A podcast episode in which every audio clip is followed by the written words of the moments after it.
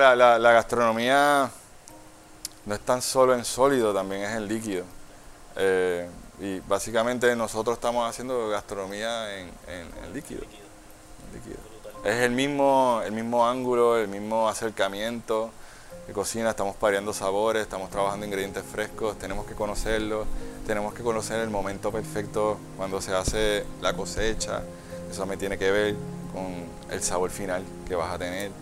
Pues a mí siempre me ha gustado los encurtidos, siempre me ha gustado trabajar con vinagre y pues ese es parte de mi primer reto, la primera parte del primer reto, eh, que era, es un reto que atiende ayudar a la comunidad, pero desde un enfoque eh, sustentable.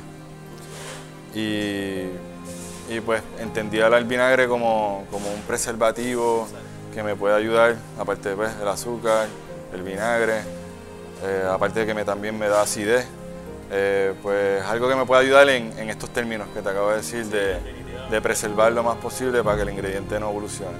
Uno, uno usualmente está acostumbrado a trabajar sabores, es lo que uno usualmente está acostumbrado. Y pues uno parea sabores.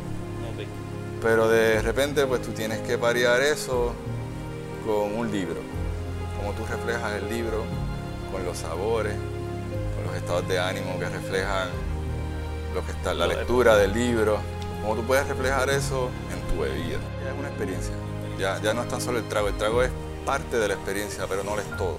Qué cool. Y eso no significa que tú no entregues un trago a medias y, y, pues te botes en la experiencia. Es como que todo tiene que estar perfectamente balanceado, de la misma manera que está balanceado el trago. Yo siempre he entendido la mixología como, como una, una disciplina dentro de ser bartender.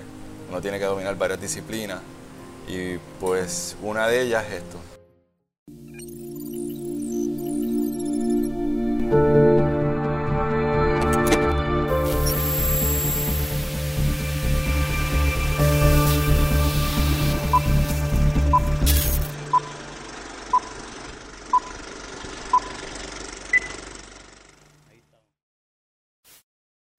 Saludos a todos, mi nombre es Ricky Muñiz y en este episodio de El Viaje me acompaña José Vini Hernández, un bartender boricua que va a tener la oportunidad de representar a Puerto Rico haciendo su, elaborando sus tragos más especiales en Escocia próximamente.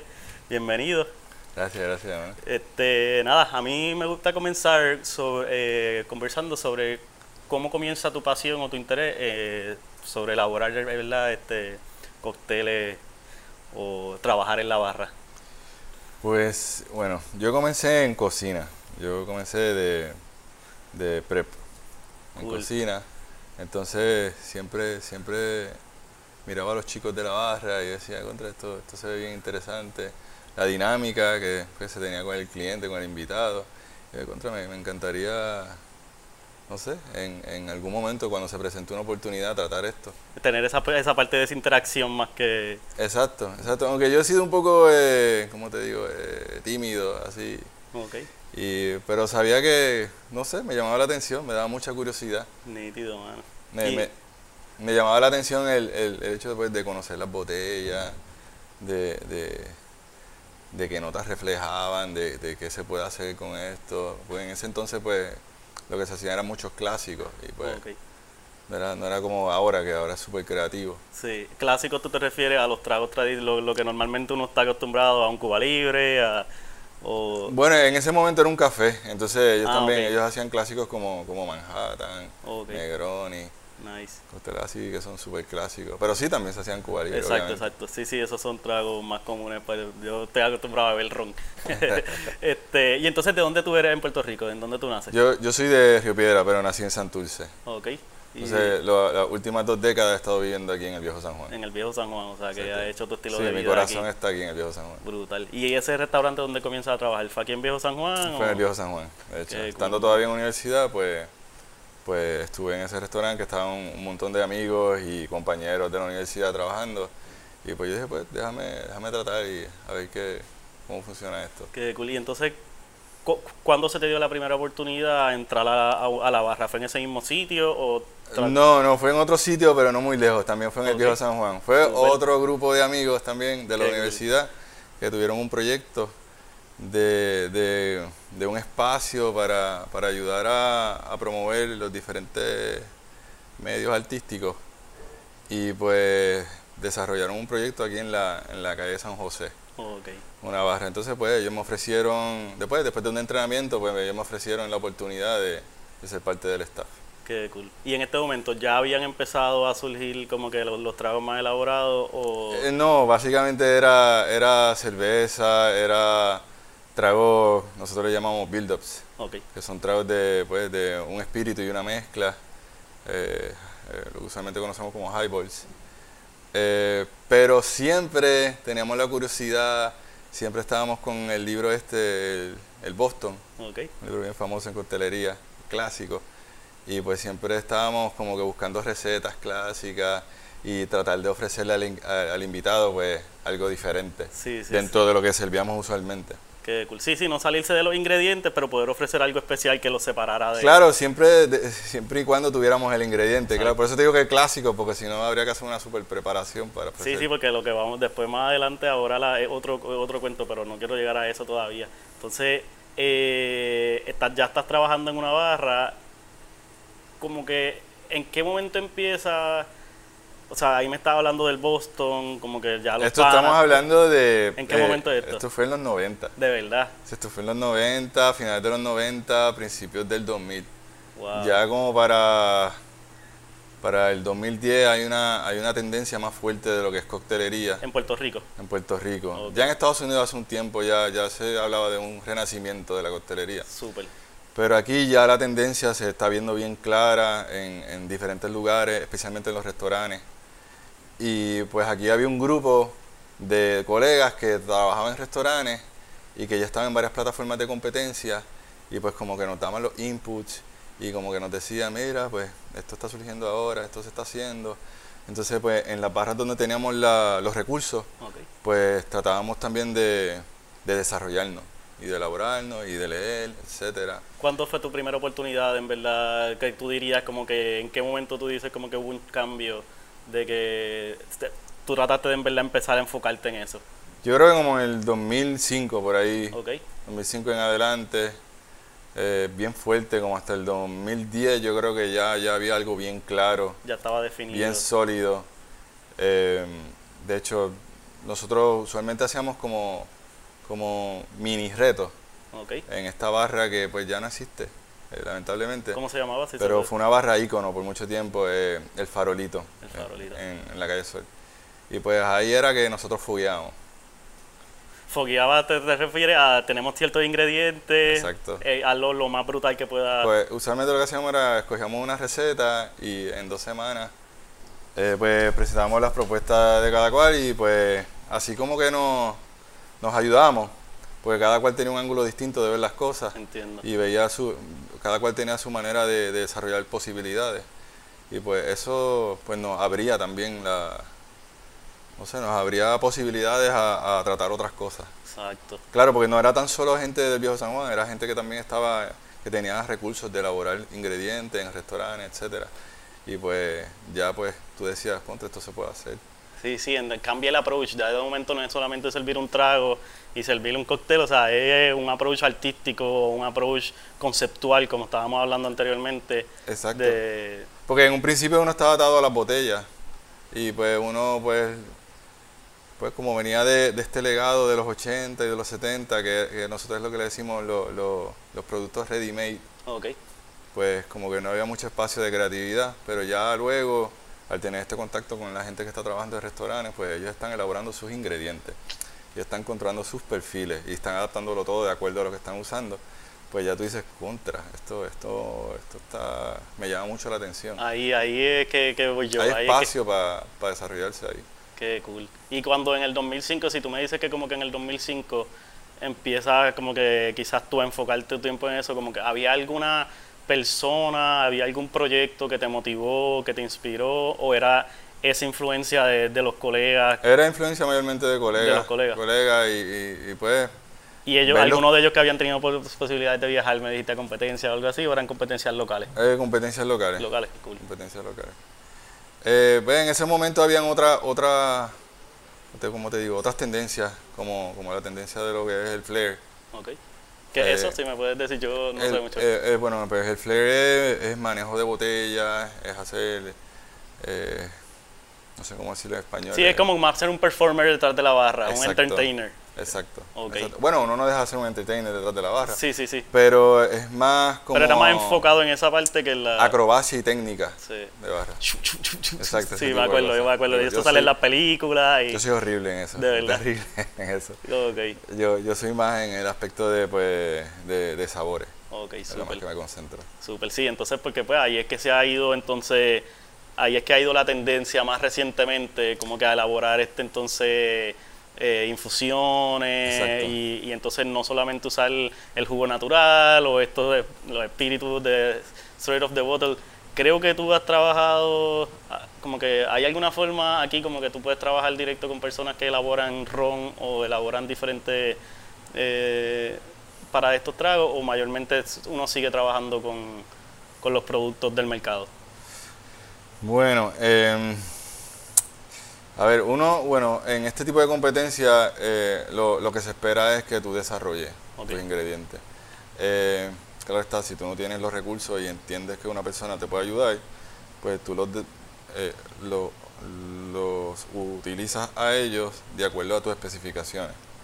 Tú les dices según tus necesidades, pues tú le dices, mira, pues necesito tal o cual cosa para que me Ok. funcione en esto que estoy tratando de desarrollar. ¿Cómo tú te enteras de esta competencia? Como que cómo comienza eh, la, la parte de Puerto Rico. ¿Cómo... Bueno, esto fast forward al 2015, Ok. 2014. Ok, desde no, pues, pues, espérate, vamos a entonces a no dar ese paso.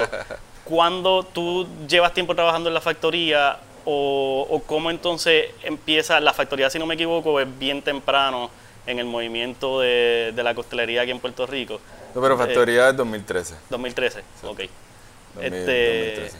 y cómo entonces como que ya cuando está de lleno en Puerto Rico, como que cómo, en dónde tú estabas, como en 2010, en dónde tú estás en ese momento, 2010 yo estaba en, ah, estaba en el farolito, de hecho. ¿de verdad? Sí. Ok, sí que ahí es que están entonces en pleno fogueo con todo el grupo de Exacto. amistades. Exacto, ya, ya hay como una comunidad de bartender, ya todo el mundo sabe quién es quién o se está empezando a conocer, ya sabemos que hay varias plataformas corriendo, ya sabemos que hay, hay un hambre de, de coctelería clásica, pero también eh, de la mano con, con coctelería creativa. Ok, súper. Eh, esto, ¿tú trabajas con todos los productos o, o como que, pues como, como artista hay veces que uno, a mí me gusta más la pintura que la escultura, esto como que tú te especificas en cierto espíritu o cierta, como que, A, a mí me gusta siempre tratar todo. Me gusta, siempre está el, el elemento de curiosidad. Y pues siempre me gusta pues tratar, para eso mismo, dale, un break, eso pasa ahora. para, para saber cuáles son la- las, las posibilidades y el alcance que uno puede tener. Eh, siempre, eso es bien importante. Uno no se puede cerrar solo a una área. Sí, Uno tiene que probarlo todo y, y pues según lo que te funcione, pues tú te diriges. si tú te preparas un trago para ti, eh, ¿cuál es tu, tu favorito? O sea, A mí me gustan mucho los amargos. los amargos. Eh, no sé, eh, probablemente es porque es lo nuevo, es lo último que traté Exacto, y pues mi curiosidad ahora mismo está enfocado a eso. exacto. Pero uno siempre, todo el mundo usualmente empieza por, por lo tropical, por lo caribeño, porque son pues los sabores a que uno está acostumbrado. Y después uno empieza a tratar otras cosas, las novedades, lo que siempre, lo último que llega en el mercado, o pues sí, una botella que trae algún amigo, algún familiar de, de algún otro mercado y que te resulte interesante, pues uno lo trata. Brutal, mano. Y entonces, pues, vamos entonces a llegar, entonces, eh, Factoría empieza 2013, me dijiste, ¿tú empiezas a trabajar aquí en algún momento temprano o empiezas? No, no, yo, yo, mi cambio bien fuerte fue en, en, en un proyecto de restaurante, Ok, que se me, se me dio la oportunidad de, de estar trabajando en el programa, trabajando con el programa de, de coctelería de restaurante, ok, súper. en un restaurante Farm to Table, en Condado, con también unos super colegas, panas de, pero estos son ya panas de industria. Súper. Eh, y bueno, me dieron la oportunidad de estar ahí, confiaron en mí y pues yo dije, pues este es mi vehículo para entonces estar de lleno en términos de competencia, porque tengo todos los recursos a mi alcance. ok, Y ellos, o sea, todo el tiempo estábamos trabajando con ingredientes Sí, que, frescos. que el, el, el preparar los tragos para el diario vivir del, del, de, traba- de tu trabajo, de momento pasó a ser tu preparación. O sea, estabas literalmente todo el tiempo empujando tus límites para prepararte para las competencias. Exacto, era totalmente fuera del, del comfort zone. Ok. ¿En dónde era esto? En... Esto era en Condado, se llamaba Parcela Ok, Gastropub. Cool. Un super proyecto, de hecho todavía lo extrañamos. Sí, sí. porque fue un, un crew que, que logró una integración bien, bien familiar. De hecho, todavía nos mantenemos en contacto hace dos años y cada cual pues tiene su camino. Pero todavía estamos ahí, de hecho, todavía nos consultamos y todavía pues hablamos. Sí, sí, esas las cosas evolucionan. Lo, importante es que ustedes se siguen en contacto y Sí, los que siguen dentro de la industria siguen alimentándose y como que manteniendo ese, ese norte de seguir probando y seguir... Sí, al final somos parte de la misma comunidad, eh, o sea, se- lo decimos la familia, una familia grande. hermano. Eh, pues, pues ahí pues tuve la oportunidad de, de- de desarrollar ingredientes y, y aplicarlos a la barra. Desarrollar ingredientes que tú te refieres. Eh, Creación de la- ingredientes. La infusión, lo, lo- como que los sabores o incluso... eh, Eh, manejo de ingredientes, conocer ingredientes, diferentes maneras de preparar un ingrediente para desarrollar diferentes perfiles del mismo ingrediente. generalmente que hay como que infusión... Hierba. Ah, bueno, sí, Hierba. bueno, tenemos infusiones. Hubieron técnicas que llegaron después, que eran, Eso es lo, eran más- lo- lo último quizás. más. extracciones en frío, bueno, maceraciones también en espíritu, tintura, Cool. eh, pues los sirops usualmente que uno hace con, en- en- al fuego, con calor, agua y azúcar. Eh, claro, pero ahí uno tiene la oportunidad, el subir también. Subir ¿Qué es eso? es- el subir es, tú sumerges al, al vacío, nosotros le llamamos vacuum seal, Ok, sí. eh, lo que eh, agua, azúcar y lo que vayas a infusionar y en, en una temperatura más baja de lo que usualmente uno tiene en estufa o al fuego, pues uno puede tener una extracción más eficiente Wow, qué cool. sin tener que cocinar, sin necesariamente cocinar el ingrediente, tú simplemente le das el calor suficiente para que Para pueda que hacer la extracción. Exacto. Exacto. Qué cool. Y usualmente lo, eso se le conoce como un cocinado lento. Baja temperatura, pero compensa a mayor tiempo. Qué nítido, mano. O sea, que todo esto sí, definitivamente, yo no, no sabía, yo sé que hay muchas opciones y muchas cosas, pero no sabía la, ¿verdad? la complejidad y todas las opciones que hay. So, todo este tiempo así fue como que training grounds, un- una paso a paso, probando, que si no estás trabajando en un sitio es bien difícil porque es tú costear los productos, eh, empezar a Siempre, inventar. siempre va a pasar, siempre va a Exacto, pasar. Sí, sí. No hay nada que te libera, tú no siempre vas a tener un momento en que tiene que invertir. Sí, sí, Y definitivamente. es básicamente eso, invertir. O sea, no, no- uno no puede entender esto como, ah, es un gasto, no es un gasto, es una ¿Siguen, inversión. ¿Siguen haciendo esos fogueos? De momento me viene esa pregunta a la mente. Bueno, es que ahora como ya hay varias plataformas, ya los fogueos se, convirtieron en competencia. en competencias, entiendo. Exacto, o sea, tenemos varios circuitos corriendo a la vez. Sí, sí, sí. Y pues Qué eso cool. pues ayuda a que todo el mundo, a toda la comunidad esté constantemente pues activo. Y, y entonces, ¿cuándo comienza en esta competencia que ganaste recientemente?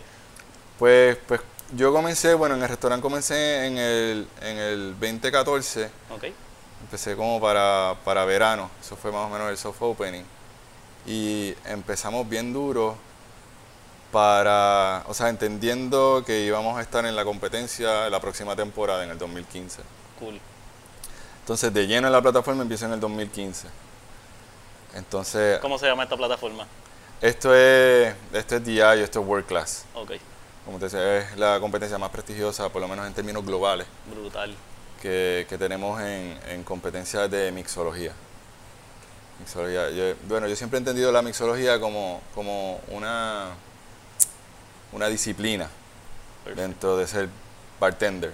Uno tiene que dominar varias disciplinas y pues una de ellas es esto, Ok, es conocer tus ingredientes, saber cómo interaccionan, saber cómo se comportan para lograr tener una mezcla, eh, eh, ¿cómo te digo?, Eh, eficiente. sí, una, y una experiencia como que, que placentera, que uno se lo pueda disfrutar. Exacto, pero hay muchas otras disciplinas, eh, no tan solo eso, que también no las miden en este tipo de, de competencias, Ok, que es como tu, es tu proyección, es el multitasking, es como tú puedes eh, tener, establecer la dinámica con tu invitado mientras estás ejecutando, mientras estás hablando, que son cosas que pues uno te tiene ¿Qué que fue? practicar. Exacto, de momento te quiero preguntar, me dijiste recién anteriormente que que tú eres en parte tímido y en esa parte pues no sé, como que cuando iba a empezar a barra como que pues como que no sabías porque tú eres tímido pero que sabías que lo podías hacer. ¿cuál ha sido la parte que más difícil se te ha hecho de, de todo este Sí, es básicamente eso, eh, la, la, la proyección quizá o la, la interacción que tengo con el, con el, bueno, el invitado no tanto, pero con el juez, porque ahí ya tú sabes que estás en competencia, entonces los nervios a veces te traicionan. sí, Y pues ellos siempre, bueno, siempre me han como que dado el bootcamp por esa área, como que pues, esto es lo que tienes que desarrollar. como que soltarte un poquito más Exacto, como que relajarte, como que tú estás claro, como que fluye. Exacto, exacto. Sí, eso, eso pues todo el mundo, porque pues hay tantas cosas que enfocarse, me Sí, imagino. hay muchos detalles. Exacto. muchos detalles. Eh, eh, y entonces empieza en esta competencia y ¿qué conlleva, esa, qué conlleva la competencia? ¿Son varias etapas? Eh, ¿Un día de competencia? ¿Qué- cómo, funciona ese sistema? Bueno, eh, te puedo, puedo comenzar hablando en términos de cómo funciona eh, en la regional, que es la primera etapa de la competencia. Eh, pues la regional empieza como a mediados de primavera, entonces funciona a través de waves, lo que se le llaman waves. Entonces, en el primer waves usualmente pues atienden los espíritus blancos y en el segundo wave pues los espíritus, no necesariamente, pero los espíritus oscuros. Ok. O sea, los Entonces- espíritus blancos son como que vodka, Ginebra, ginebra, y los oscuros son entonces whisky, ron Exacto, los añejos. oscuro, los añejos, entiendo. Los. Eh, pues ellos siempre se ingenian unos, unos retos que, que son bastante intensos, De verdad. Sí. Ponle por- como que pero bastante interesantes Exacto, también. como que vamos a usar uno de referencia, como que como Ve, uno, cuál es un challenge. uno, uno usualmente está acostumbrado El más que te gustó quizás. a trabajar sabores, es lo que uno usualmente está acostumbrado. Y pues uno parea sabores. Ok. Pero de repente pues tú tienes que parear eso con un libro. Cómo tú reflejas el libro con los sabores, con los estados de ánimo que reflejan lo que está, la Lo- lectura del libro. Cómo tú puedes reflejar eso en tu bebida, por ejemplo. Wow. Sí, que ya es un completamente conceptual. Sí, ya es una experiencia. Una experiencia. Ya, ya no es tan solo el trago. El trago es parte de la experiencia, pero no lo es todo. Qué cool. Y eso no significa que tú no entregues un trago a medias y, y pues, te botes en la experiencia. Es como que todo tiene que estar perfectamente balanceado, de la misma manera que está balanceado el trago. Wow. Eso, eso está súper interesante, mano. Eh, esa, por eso es que, ¿qué te atrapó de las competencias? E- Esta parte, esa Yo creo que eso se vuelve adictivo, es el reto de, El de reto si tú de- lo puedes lograr o de no, verdad. hasta dónde puedes llegar. Eh, uno nunca pierde, la verdad. Eh, uno después, es que es tan intenso, uno tiene que estudiar tanto, nosotros, el proceso de research and development, tanta lectura que uno tiene que hacer para que, para que todo haga sentido. Pues al final, no importa qué lugar tú logres, tú vas a ser mejor bartender que como entraste. Definitivamente. No, o sea, no hay duda alguna.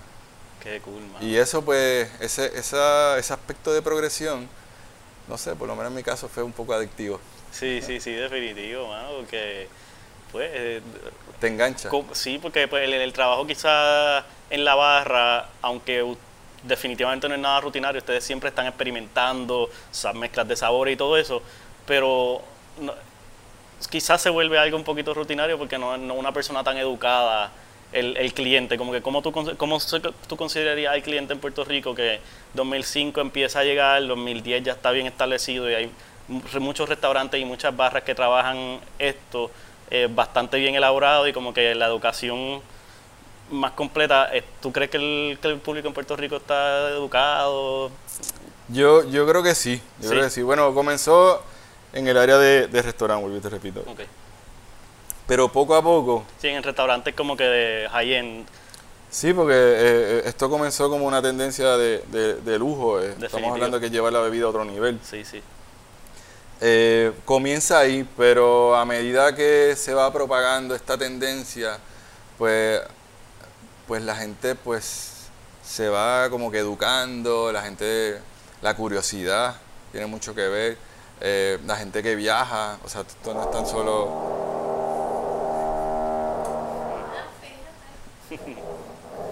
O sea, esto, esto está, esto está ocurriendo en, toda, en, en, en todo el mundo, esto a nivel global.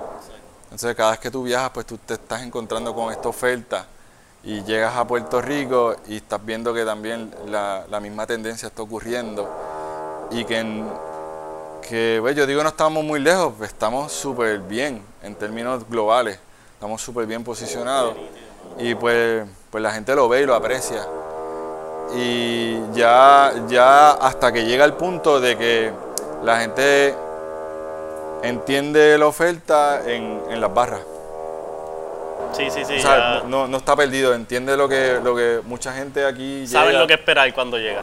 Exacto, sabe ¿Cómo lo que fue va a esa dinámica al principio? Me imagino debe haber sido bien, bien challenging porque quizás no al, principio no eran tan comprometidas, pero ahora si tú llegas a una barra que se especializa en esto, eh, todo es bien, o sea, va es especializado en tragos particulares, en sabores no comunes, como que cómo fue ese cambio, la gente se resistió o se fue se hizo fácil.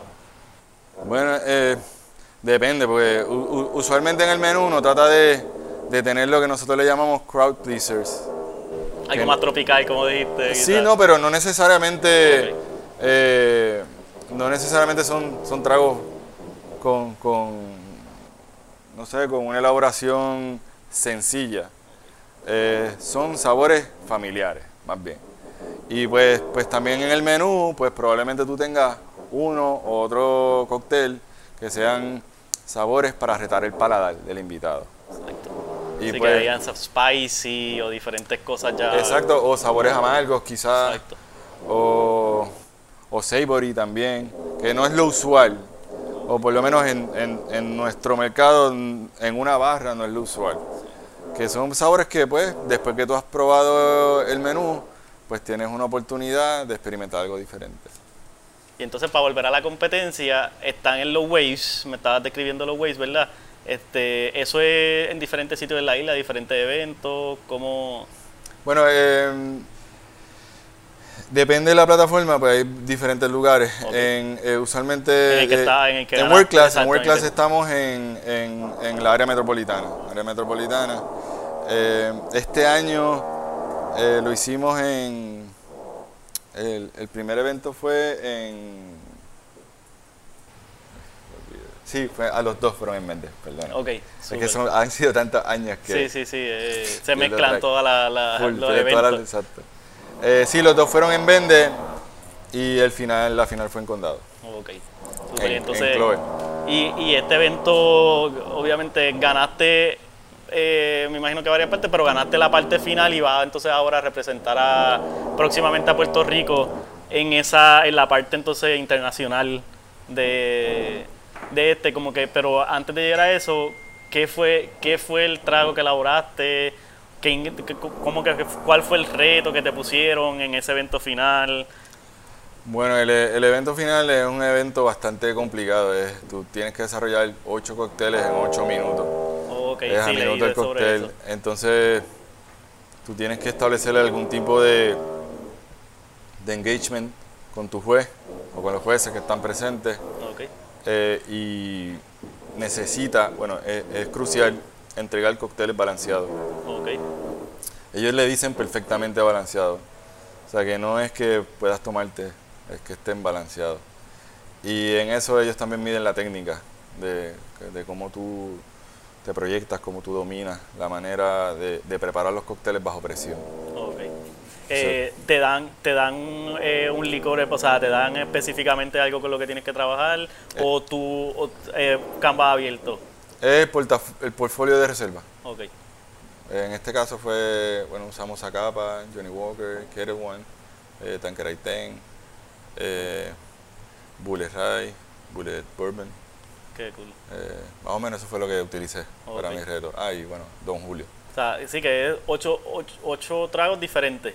Sí, claro, entre más diversidad, más técnica Wow. tú tengas en tu ronda, pues Sí que más no- no- dificultad Pero es que no es añade. que te están probando, ah, pues hazte estos ocho tragos en ocho minutos porque tienes ocho clientes, son los mismos ocho tragos. No es Exacto. creativamente ocho tragos, cada uno en un minuto Exacto. técnicamente. Lo ideal, lo ideal es que tú puedas incorporar diferentes técnicas, diferentes estilos de cócteles, diferentes espíritus O sea, que mostrar que, que tú eres completo en tu trabajo. Que, que exacto, Wow, que tienes, que está- tienes bastante dominio. Exacto, está difícil, está, está Sí, es cuesta arriba, es Es cuesta arriba. cuesta arriba, qué nítido. Y en esa, ¿también tiene una parte conceptual esa parte o, o en esa parte tú no te tienes que presentar? Como que Bueno, eh, se ha hecho anteriormente. En otros años eh, se ha van desarrollado variando. se ha desarrollado un concepto en, en, en el speed round. Pero eso ya es la milla extra. No necesariamente lo tienes que hacer, pero yo he visto colegas que lo han hecho. Ok. Y, y es algo increíble, es algo surreal. Qué loco, sí, sí, no me imagino. ¿Cuál es, en ese, en ese, te elaboraste un trago como que con qué ingredientes en esa final, si se puede saber o si te acuerdas? Eh, ya lo fueron varios. Pero Ah, bueno, es que eran ocho, ¿verdad? Sí, Sí, eran. eran, eran ocho, pero por ejemplo, uno de ellos, que uno de los que me gustó mucho eh, en este año fue eh, ahumar eh, cerveza de jengibre con, con, con una técnica que no había usado antes, que es lo que es cold smoke, Ok, que tú lo que haces es que ahumas el, el- el jengibre antes de procesarlo. A, a, por ejemplo, como 18 horas, lo mantienes en un ahumado ok. y, pero un ahumado frío que no cocina el ingrediente. Y luego que lo tienes así, pues lo procesas, desarrollas tu cerveza de jengibre y, y pues tienes el cóctel. Es básicamente un Mami Taylor, pero la dilución era con agua de coco, el jengibre era ahumado con, con té negro, un té negro que te daba notas de pino. Y pues eso pues complementaba también el ahumado de Johnny Walker. Súper. Y pues eso fue uno de mis cócteles que me encantó mucho y lo utilicé para speedrun. Qué Porque era, era un delivery bien, bien fácil, era básicamente espíritu y pues la cerveza de jengibre. Qué nítido, hermano. Sí, que la está todo en la preparación. Sí, o sea, uno, eh, o entiendo yo que este año la tendencia es, vamos a complicarnos, en, o sea, todo lo complejo en la preparación, pero vamos a mantener un, un despacho del cóctel lo más rápido y eficiente posible. Que no deja de ser complicado, no es que pues, uno se arrolle en, en la preparación, es tratar de tenerlo todo, es como decimos, tratar de todo lo complejo, todo lo complicado tras bastidores. Y a la hora de entrar a la escena, pues algo bastante sencillo para que tú puedas tener más espacio en la interacción con el invitado. Qué cool, mano. Por lo menos así es que yo lo veo. Qué nítido. Este, eso está brutal. Entonces, ¿cómo eh, esa, ganar esta competencia te, te, te gana un puesto, verdad? Para representar en, en Escocia en la próxima etapa de esta competencia. ¿Cómo es tu preparación? ¿Tú sigues trabajando o estás encerrado preparando diferentes cosas? ¿Cómo funciona este proceso Pues, en un momento en tu vida? Un poco de las dos. Un, poco, de las dos. de verdad. Eh, estas últimas dos semanas, eh, sí, eh, las pedí libre para eso mismo. Para de manera intensa estar en Cuevao y practicar, hacer los ajustes necesarios, enfocarme en los detalles que son bien importantes. Estamos hablando de que, que es la crema de la crema que va a estar allá en términos de jueces, que ellos están acostumbrados a que las personas que presentan estén atentos a los detalles y pues son cosas bien importantes. Que pues uno puede tener como que el grosor de la presentación hecha, pero si no estás pendiente a los detalles, pues puede que no llegues al nivel que ellos esperan. Sí, sí, o sea que ahora va a estar trabajando en, en todo. Eso, eso es fine tuning. Ah, sí, sí. Hablando sobre tu proyecto para Exacto. practicar y soltarte, como estamos Exacto. haciendo ahora, o sea. Exacto. eh, Bueno, justo, justo hace, bueno, a finales de mayo estuvimos en Costa Rica. Ellos nos llevaron un entrenamiento. Y a mí en lo particular, pues estamos hablando de que he estado cinco años en la plataforma, que, que muchos de los jueces que han venido en todos estos años, pues ya te conocen. Entonces ellos saben de lo que yo, esa es mi debilidad. Exacto. Pero pues cuando llegue a Costa Rica prepárate porque vamos, vamos a atender el área de la, de la timidez. Qué cool, pero eso está chévere porque entonces de momento, pues ya, ya, es una, ya, eres, ya son parte de la comunidad, o sea, internacional. Sí, sí, Eh, no, la, la familia crece aún exacto, más. se va O sea, no- expandiendo. no, no están solo los que estamos en la isla, están también los bartenders que estuvieron un momento de la isla y ahora están en otros lugares trabajando, que de hecho funcionan como embajadores. Y, y pues son todas estas personas que han pasado, que han estado aquí a lo largo de todo este tiempo, que hacen que la familia sea más grande todavía. o sea, hacen que el mundo sea más chiquito. Sí, sí, definitivamente, mano. Qué cool. Eh, y esa competencia, en dos semanas te vas para allá, eh, hopefully lo más ready posible, ¿verdad? Todo Full. eso, yo voy, yo voy a ti. Eh, ¿qué, qué sabes de la competencia? Como que, ¿Qué conlleva? Eh, Ok, pues este año es, es un poco distinto. Vamos a tener varios destinos, cosa que hace la logística en términos ya de, de viajar ya es un reto mayor a años anteriores. Eh, hay que tomar mucha cuenta con cómo tú manejas tu prep, eh, los tiempos de refrigeración, contar con los tiempos de vuelo, las temperaturas y todo eso, porque eso puede impactar con lo, con lo que tú llegues allá. Y son varios vuelos, o sea, tenemos, tenemos mínimo 12 horas. Ya, ya la competencia empieza cuando tú te montas en el avión. sí, sí, porque, Porque eso era lo que te quería preguntar entonces, si tú como no- que tú te estás, ustedes se llevan ingredientes de Puerto Exacto. Rico para poder tener ese sazón y ese sabor boricua, como que... Exacto, sí, tú wow. tienes que tenerlo todo súper preparado y tienes que tenerlo todo bien claro. Tienes que saber o sea, cómo, cómo tú manejar ese ingrediente. No es tan solo elaborarlo, es tomar en cuenta el tiempo que va a estar fuera de la refrigeración. Eh, mala mía, pero te pregunto, ¿el ingrediente tú lo estás llevando en el punto del fruto o ya la, ya la infusión o el sirope? la fruta el- no te la dejan viajar. te- ah, exacto, exacto. Tienes o sea, que te tiene que ver el, el líquido y Sí. me imagino que de una manera especial porque también Tienes- son líquidos. Exacto, tú tienes que, tú, según tú entiendas, lo más apropiado que te cumpla con lo que tú necesitas en términos de sabores y conceptos, pero también teniendo en mente que necesitas que se preserve. En toda esa, en todo, en ese La término de los siete días. O sea que uno dice, ah, pues tú desarrollar el ingrediente dos, tres semanas antes. No, tiene que ir lo más fresco posible. Sí. Y saber que los ingredientes van a mantener, o sea, haberlo probado que van a mantener ese, ese- Exacto, esa vida. te y- va a evolucionar. sí. Y eso tiene- Pues claro, uno siempre ah, trata de, de que evolucione lo menos posible. Ok. Usualmente nosotros lo que hacemos es, es un sellado al vacío, eh, hacemos un double back, por si acaso hay un accidente y se rompe la primera bolsa, en la segunda bolsa pues todavía no se contamina el ingrediente. Ok. ¿Y cómo entonces tú trabajas con eso en el diario vivir si tú tienes un trago que es como que es famoso y todo el mundo viene a tu barra a pedir ese trago? ¿Tienes que diariamente preparar eso o cada tres días? ¿Cómo tú trabajas con eso? Bueno, después que tú Fuera conoces, exacto, después que tú conoces el ingrediente y sabes su, su shelf life, lo que nosotros le Sí, decimos. es como en un restaurante. que es eh, el- la vida de almacenamiento después de un buen manejo. Pues después que tú tienes eso bien claro, pues, pues tú lo haces todo a base de, de eso. ¿verdad? Si el ingrediente en, enfriándolo, pues te dura alrededor de dos semanas, pues ya tú sabes que según el volumen también, pues tú desarrollas de acuerdo a eso. a eso.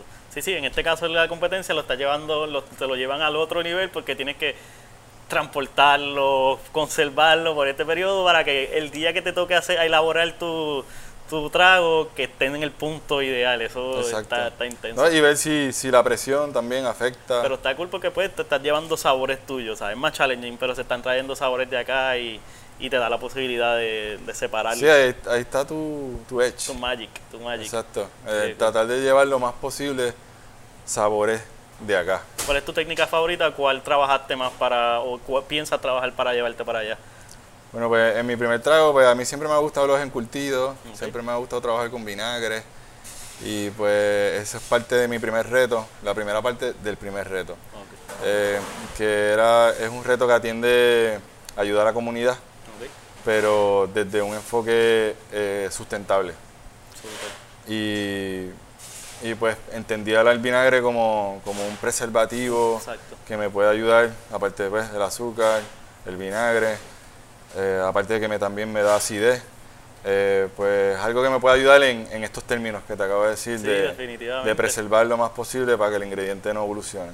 Qué cool, mano. Así que entonces tomas esa técnica a tu favor en cierta manera y, y es como, o ¿tiende a usar eso mucho en tus tragos en el diario vivir acá o, Eh, o de bueno, momento- se- se- o- o las competencias se van como que over the top?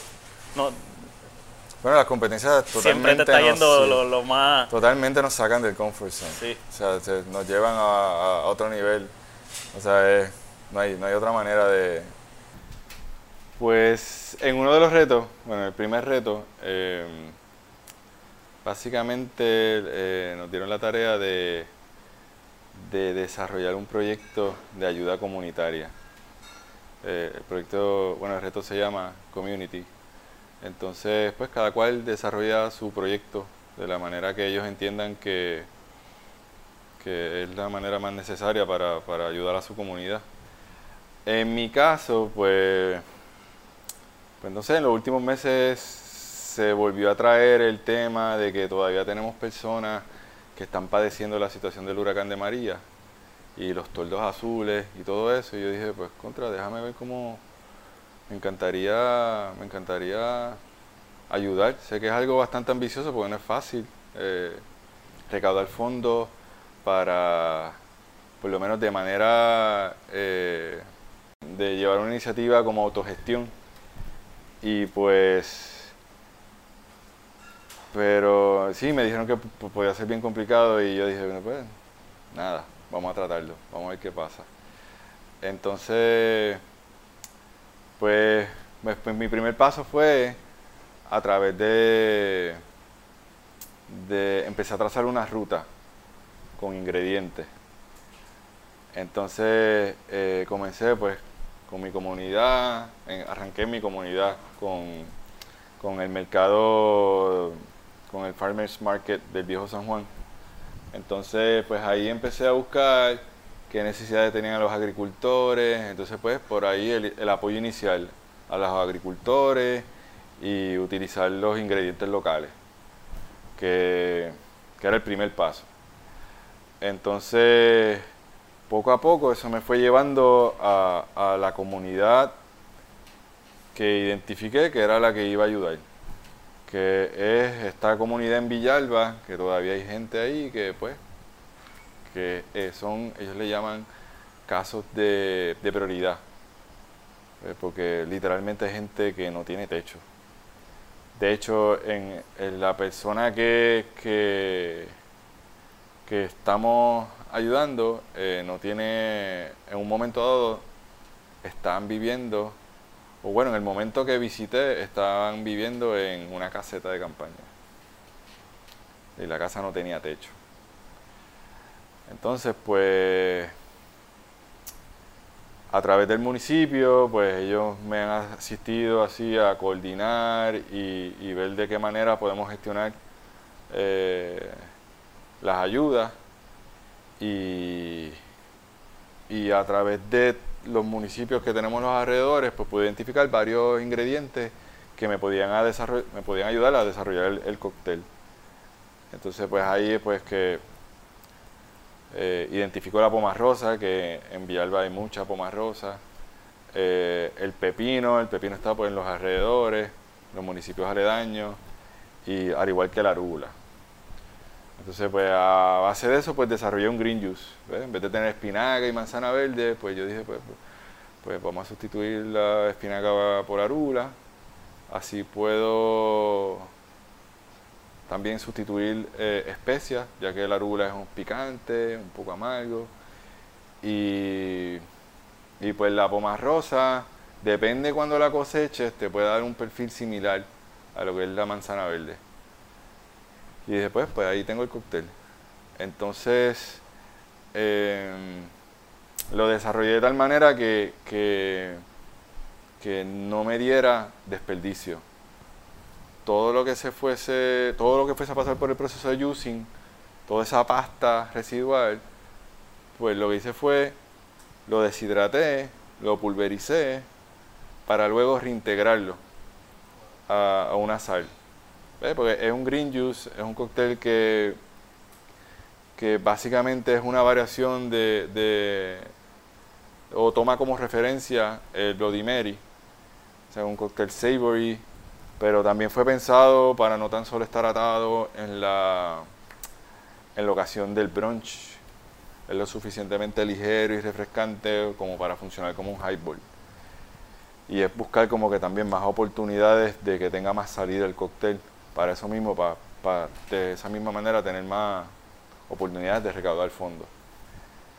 Entonces, ahí pues básicamente lo que estamos haciendo es reuniendo tres comunidades con, una misma meta. Pues las comunidades de los bartenders, junto a la comunidad de los, de los agricultores, entendiéndose como una herramienta que también puede asistir a esta otra comunidad que todavía eh, pues, necesita ayuda. Y eso es parte, ¿ves? Esta es la iniciativa, así, así comienza la iniciativa. Eh, hay varios cócteles también pensados para continuar la iniciativa. Eh, por lo pronto, pues estamos ayudando, comenzamos con, con, la comunidad de Villalba. Todavía hay mucha gente que necesita ayuda en Villalba. Eh, pues, estoy trabajando con, con, el municipio y pues después que logremos ayudar a, estas personas, pues entonces estaremos visitando otros municipios con la misma iniciativa. Pues comenzamos, bueno, eh, comenzamos aquí en Factoría, que fue el punto de partida. Eh, luego de tener la actividad, eh, pasó a estar en el, en el menú de la barra principal y pues así vamos a ir añadiendo otro, otras localidades, otros venues en el área de Santurce. Y ya está hablado con el municipio de Villalba que tan pronto tengan una, un evento, ellos le llaman un, evento de chinchorreo en, en, el área de las barritas de, de la montaña. Cuando tengan ese evento, ellos tuvieron un evento el 25 pero pues yo estaba pillado con, con, la situación de, pues, de la preparación y también del, del, evento de recaudación de fondos acá. Pero tan pronto pues tengamos otra vez esa oportunidad, pues vamos a, a retomar en, en el área de Villalba eh, la iniciativa. ¿Hubo un techo ya? ¿Hay una familia que tiene un techo, verdad? algo así? Eh, bueno, ellos están poco a poco... Eh, rehabilitando la casa y pues la iniciativa está asistiéndolo. Eh, todavía queda mucho trabajo por hacer, o sea, no tienen luz, o sea, esa persona hasta hace una semana estuvo viviendo en, en, una caseta, la cocina está en, un rancho así improvisado. Eh, sí, es bastante, ¿cómo te digo? Es bastante bastante difícil. Ahí no es lo mismo decirlo que verlo. Eh, uno nunca se imagina que hay una persona en la montaña viviendo de esa manera. Y, pero bueno, tiene buenos vecinos que la están ayudando, el municipio también está pendiente, hay otras personas que pertenecen a otras eh, a otras iniciativas sin fines de lucro que también están asistiendo. Yo simplemente me sumo, me sumo como autogestión eh, a, la, a, la, pues, a, la, iniciativa, pero todavía hay muchas personas que necesitan ayuda en esa área. Y no tan solo ahí, ¿verdad? En, en todo Puerto Rico. Yo estoy haciendo esto a través de un trago porque es a lo que me dedico, pero no necesariamente se tienen que limitar a ayudar a estas personas si no pueden beber. O sea, nosotros ya tenemos identificadas ciertas personas que necesitan ayuda que si quieren ir directo a las personas, pues nosotros les podemos decir a través del municipio que pues, mira, lo contactan y ellos pues pueden hacerlo llegar a, pues, las personas que necesitan ayuda. Eh, pues si, si pueden estar dentro de la cadena de, de pues de, de la comunidad que también, pues yo lo identifico como diferentes comunidades, está la, comunidad de nosotros, de los agricultores, también de los invitados, porque esto es una especie de awareness de involucrar al invitado para que, para que se involucre a, ayudar a estas otras personas a través de lo que hacemos. Eh, si lo puede hacer, pues pues súper, mejor. Eh, porque entonces así activamos toda, todo el ecosistema de comunidades, toda la cadena. Eh, porque eso es parte, es parte también de, ayudar a esta última comunidad al final del eslabón pero también ayudando a los agricultores, que ellos también sufrieron en, lo, en la situación del huracán, y, y, a los, también a los distribuidores, porque también hay distribuidores de estos agricultores independientes, y, y también llegar a, a, a, activar todo ese, toda esa economía de la área, que ese es el impacto mayor. ¿Terminas, Tienes tú, que te- ¿Terminas tú haciendo cosas que tú ni te esperabas o, o- o es una- un formato que tú vas bien planeado o termina siendo una sorpresa para ti como que el, el- en esos días? Es un poco de todo. Un poco de Yo- todo. Sí, yo diría porque está cool, está cool. es un poco de todo porque este año nos van a medir en diferentes áreas. Entonces hay áreas que uno está más familiariz- familiarizadas que en otras y hay otras áreas pues que uno ya totalmente tiene que salir fuera del comfort zone para poder lograrla. Pero es, es eso, yo entiendo que este año es un súper buen balance en esos términos. Este año es el primer año que nos van a eliminar. Ok. Usualmente ellos hacen cut. Después de, por ejemplo, después de dos retos, pues ellos hacen un cut. Entonces pasa a la próxima ronda un número menor de competidores. ok. Este año pues van a dar la oportunidad a todos los competidores llegar a la semifinal. Wow. O sea que los 55 competidores van a hacer todos los retos hasta el último reto. Wow. Entonces en el último reto las dos puntuaciones más altas de los cuatro grupos son los que pasan Eso a la final, que son los últimos ocho. O sea que yo, eh, hay, hay posibilidades. Eres que el único decir. puertorriqueño que está yendo. O Sí, sea, sí. Eh, exacto, es, es Sí, un- va uno por representación regional es, eh, de país. de país. Qué de esta nítido, región es lo que se conoce como el, como el CCA, que es Caribe y Centroamérica. Qué nítido, mano.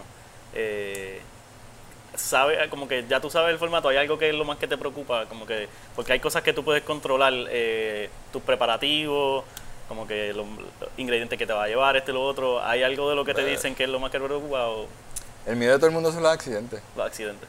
Los accidentes que pues, se pierde una maleta y en esa maleta esté tu prep, Wow.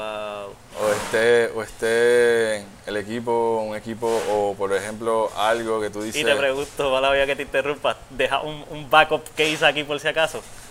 De Pues, que te ese- envíen. Ese es el plan. El plan es que hay otra persona de Puerto, exacto, hay otra persona de Puerto Rico que va. Ok, El Elico Fresí, ok. que él, él- él va también a- en esos términos de, de asistirme eh, y representando la factoría. súper. Eh, pues el plan B es parte de ese prep crucial, pues que esté en un rincón en su maleta. por si acaso hay un accidente. Nítido, mano, nítido. Eh, entonces, en dos semanas estás allá en Escocia. ¿Eso se, ¿Hay alguna forma de seguirlo? ¿Hay alguna forma Va- de como que seguir el desarrollo de ese evento? Va a haber live streaming, pero el live streaming va a ser por tómbola, porque no pueden cubrir a todos los competidores. So, eso es tener la suerte de que en ese momento pues te puedan cubrir. Exacto. Qué cool, qué cool. Eh, sí, porque son demasiados, son demasiados, dependiendo de quién cinco. esté ahí. Pero en la plataforma quizás entonces uno sí puede seguir tu desarrollo. Sí, probablemente, Eh, sí, ellos probablemente pongan el estatus, la puntuación, el standing, Ah, pues yo voy a poner los links a eso. de acuerdo a los diferentes grupos, cómo van, pues van a ser cuatro grupos. Pero de- después del primer wave es que ellos te asignan a los diferentes grupos. Y tú sabes pues qué juez te va a tocar, sabes con quién van a estar de los demás competidores de los demás países. Y pues ya tú sabes, tienes que estudiar a tus competidores, a ver, también los jueces que te van a tocar, de acuerdo ya a esa primer line-up, pues ya tú sabes cuáles van a ser tus siguientes line-up, que tienes espacio también para adaptarte Entiendo. según los jueces, porque hay jueces que son veganos, hay jueces que tienen alergia, y pues si Wow, tú te arriesgaste Sí. a utilizar un ingrediente con alergia que puede tener alguna situación de alergia, pues ya tú sabes que lo tienes que descartar y tienes que sustituirlo de acuerdo a tu receta. So, tu preparación tiene que ser bien completa por si acaso.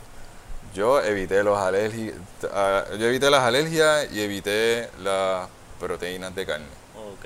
Yo todo lo sustituí y lo adapté según ese, ese ángulo para tener para evitar ese tipo de cosas. Si tengo que ajustar, pues ajuste en otros términos, pero no en esto.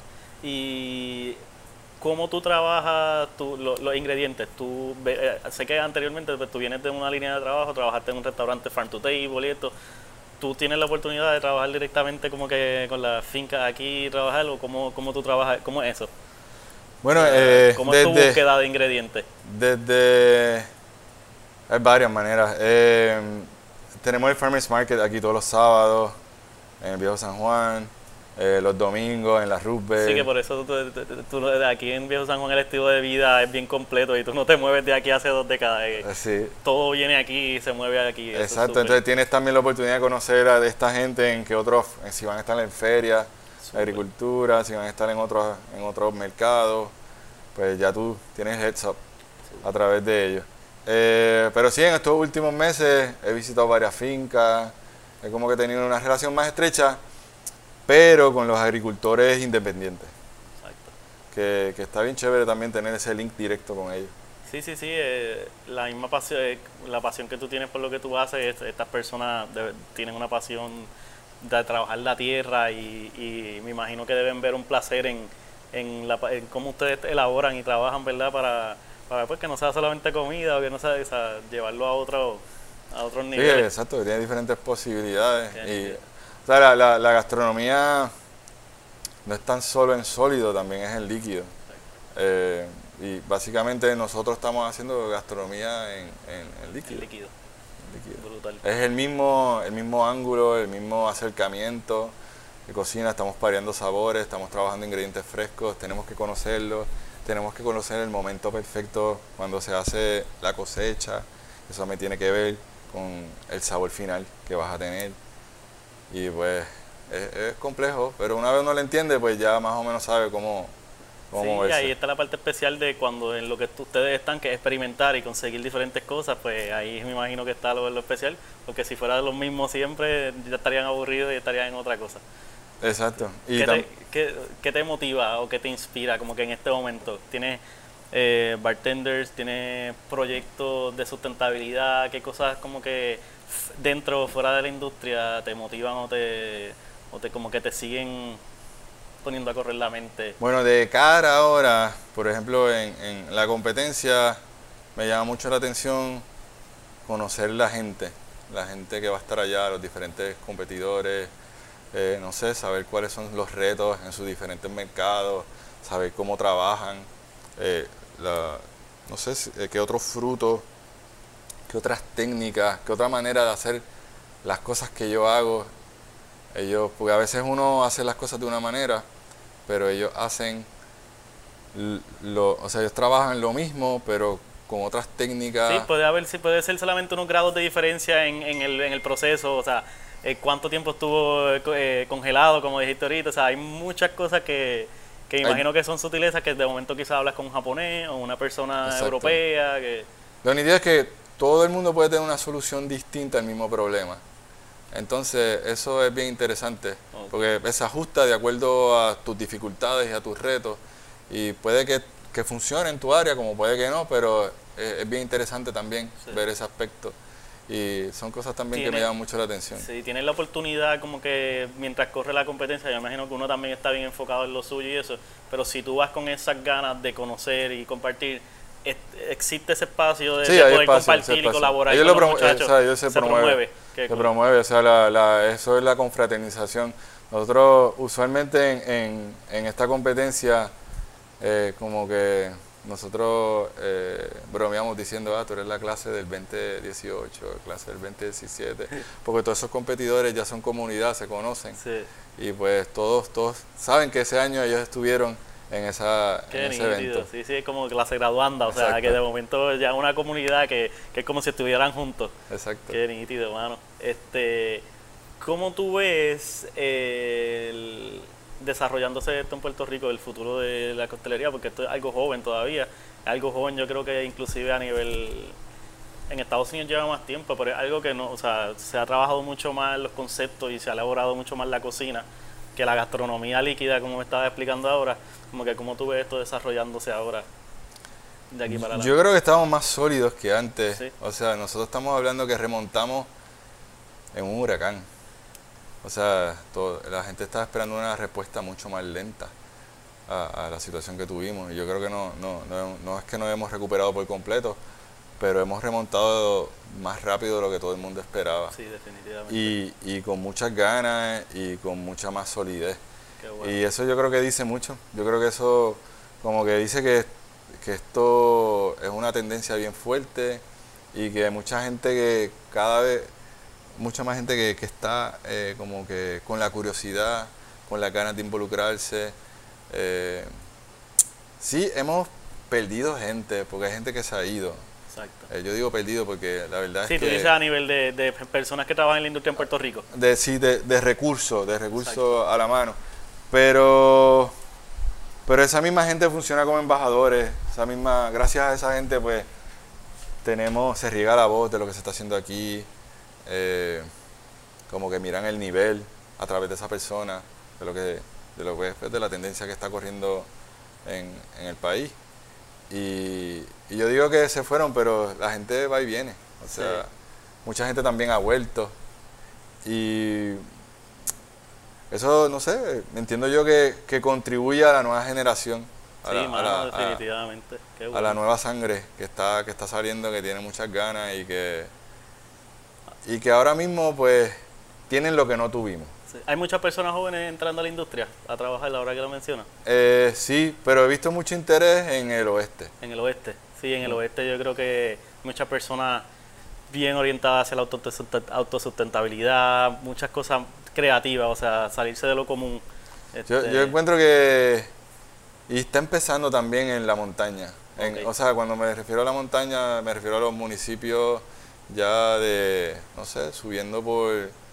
por Ayuya, o sea, para allá arriba. por, bueno. Manatí quizás. Ah, ok, exacto, por acá Ciales, Manatí, toda esa área. Isabela, bueno, en- eso es costa, pero entrando a la montaña, Ok. en Villalba también. Exacto. eh, poco a poco, yo digo que esa es la última frontera de, de poder llegar ahí, porque eh, tendrían la ventaja, la verdad, porque están cerca de, de recursos. de, sí, de los ingredientes y de poder Exacto. experimentar y probar diferentes cosas. De momento, hablando de la montaña, me viene una cosa que no pensaba tocar, pero ¿en dónde entra el pitorro y la elaboración de los pitorros y esa creatividad en Puerto Rico en esto? ¿Es como que se considera dentro de lo mismo o es otra cosa? Porque es underground, obviamente, pero es una cultura que existe en Puerto Rico desde hace mucho tiempo. ¿Cómo ustedes consideran eso? Sí, pero yo creo que es tradición. Eso o es más- sea, sí. nunca se ha considerado como algo que tiene que ver directamente con la mixología. Exacto. Aunque nosotros hacemos lo mismo de otra manera. Exacto. Eh, pero sí, esto ha sido tradición. Esto, esto vino antes que la tendencia que tenemos ahora. Sí, Eh, definitivo. de- pues, no, no lo sabíamos hasta que pues sabemos qué es lo que estamos haciendo. Exacto. Sí, Pero- sí, ahora, ahora, eh, eh, ahora tiene un nombre, tiene, pero Sí, ahora, ahora, ahora sabemos ah, con nombre y apellido qué es lo que estamos haciendo. Exactamente.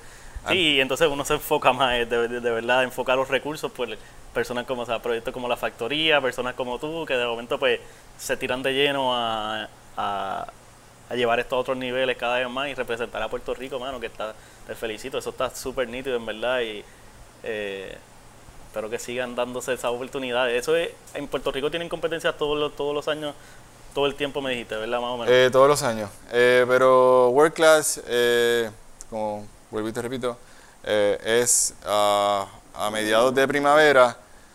Y si no es al final de primavera el segundo wave, es a principios de. de, de verano. de verano. Súper. Entonces, pues nada, mano, ya para ir terminando, eh, te había mencionado, a mí siempre me gusta terminar como que, y va con lo que estamos hablando, que, que tú les recomiendas a personas, sean jóvenes o adultas, que les interesa indagar en este tipo de, de, de experimentos, de jugar, o sea, de crear sus ingredientes, o de adentrarse a la coctelería, que tú recomiendas? Eh, mi recomendación es leer, eh, tratar de, de llegar a, a la gente que ellos entienden que, que tienen algún tipo de conocimiento, que son más accesibles de lo que creen, que no tenemos ningún problema con compartir lo que hacemos. De hecho, nos encantaría compartir lo que hacemos porque de esa manera pues todos llegamos más rápido, más lejos. Y pues eso es súper importante porque necesitamos más gente. Más Tú- gente me imagino que tú disfrutas de un cliente que venga, que un cliente educado debe ser como que la lo, lo ideal Sí, para porque ti. la, la dinámica cambia, porque se vuelve en, en, en estos entusiastas que están compartiendo algo que les encanta. Sí. No es como que, ah, te- me están retando ahí, a diablo, me estoy on the spot. No, es todo lo contrario. Estamos compartiendo. Sí. Sí, es como, yo igual como que como tú me di- dijiste anteriormente, yo me considero en cierta manera tímido hasta el punto que estoy hablando de algo que me gusta. Yo soy surfer, de momento te encuentras un surfer y olvídate que se acabó el party, se acabó todo. Ahí, ahí, a dónde has viajado, cuál es tu, su- su- Exacto. tus olas, las tablas. Me imagino que eso es lo que lo mismo que te pasa. mismo, exactamente lo mismo. Estamos hablando tú de el lado de allá de la barra y el, cliente acá aprendiendo y absorbiendo información. Bueno, aprendiendo los dos. Porque probablemente él sabe algo que tú no sabes o ve un ángulo distinto al tuyo y, y se, la dinámica es bastante llevadera e interesante. Qué nítido, hermano. ¿Siguen activos este grupo de colegas que me contaste al principio de la historia? Sí, eh, bueno. En Puerto Rico se han tenido que ir algunos. Sí, nos mantenemos en contacto, pero sí, todos siguen activos. Qué bueno. Todos estamos trabajando en la industria y todos estamos trabajando en, en, niveles bastante exigentes de, de, lo que es la, la costelería. Qué bueno escuchar eso, representando, representando a la isla. Y es, mano. Pues nada, mano, este, muchas gracias.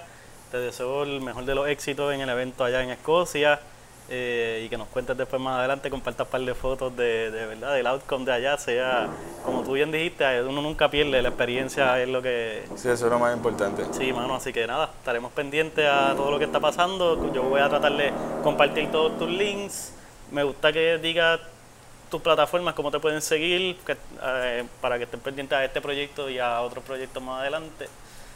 Si tienes Facebook o Ah, sí, bueno, sí, tengo Facebook, eh, en Instagram, eh, bueno, te puedo dar los detalles. Exacto, sí, yo, yo los pongo ahí, como en Facebook te buscan como, como Juan Vini Hernández.